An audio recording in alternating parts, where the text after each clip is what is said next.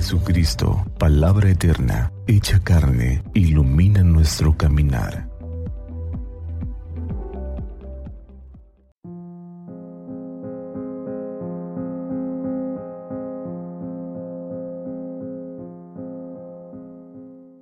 Del Evangelio según San Lucas.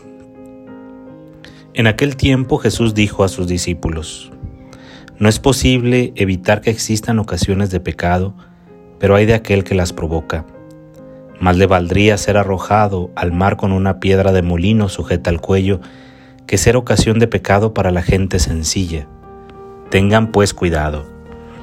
Si tu hermano te ofende, trata de corregirlo, y si se arrepiente, perdónalo.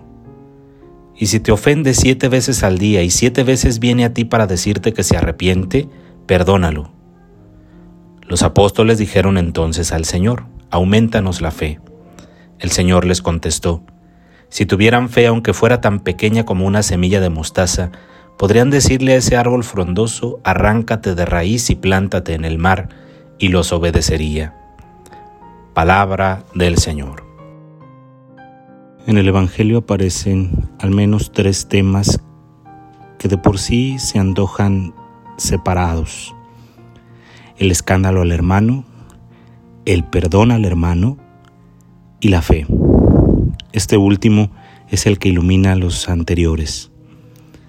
La experiencia de Dios, el encuentro con Él, la respuesta generosa a su persona y a su presencia, nos hace comprender el mundo de una forma distinta y relacionarnos con los demás de una manera más plena.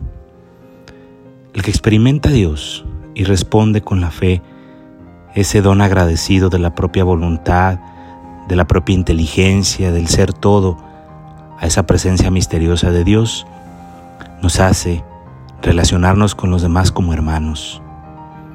Y es entonces cuando descubriendo el amor de Dios en nosotros mismos, que somos capaces de cuidar al otro en su integridad, de velar porque nuestras acciones, nuestras palabras, nuestros gestos no generen en el otro malestar o no generen en el otro dolor o sufrimiento. No se trata solamente del escándalo de quien percibe cosas que le resultan extrañas, raras. Se trata del escándalo peor de todos, el pecado, la lejanía de Dios, la cerrazón al corazón. Cuando uno se siente amado por Dios y ama al prójimo, busca su bien, jamás su mal. El escándalo entonces se convertirá para nosotros en un aspecto a cuidar en la vida de los hermanos, se trata de relacionarnos con ellos de una forma plena y plenificante, de una manera gozosa y alegre, natural, sencilla y humilde, pero al mismo tiempo profunda. Al mismo tiempo, quien ama puede perdonar, porque primero se ha sentido amado. Si nosotros hemos descubierto en la experiencia de la fe al Dios de la historia que perdona nuestros pecados y olvida nuestras muchas ofensas, porque nos ama profundamente, somos capaces de amar al prójimo con el mismo amor. Y eso significa perdonar siempre como Dios lo hace con nosotros.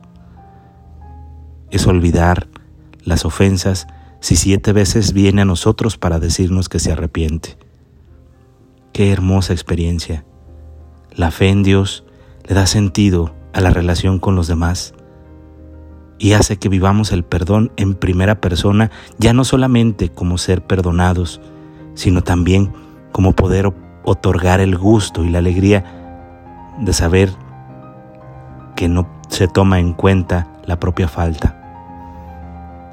La fe se convierte en el paradigma de nuestra propia vida. El encuentro con Dios es la medida de nuestro encuentro con el prójimo. Es a través del prójimo que nosotros podemos mostrar lo que hemos recibido. Nos podemos parecer a Dios. Cuando frente al hermano somos buenos y generosos como Dios lo es con nosotros, y cuando perdonamos misericordiosamente como el Padre misericordioso nos perdona siempre.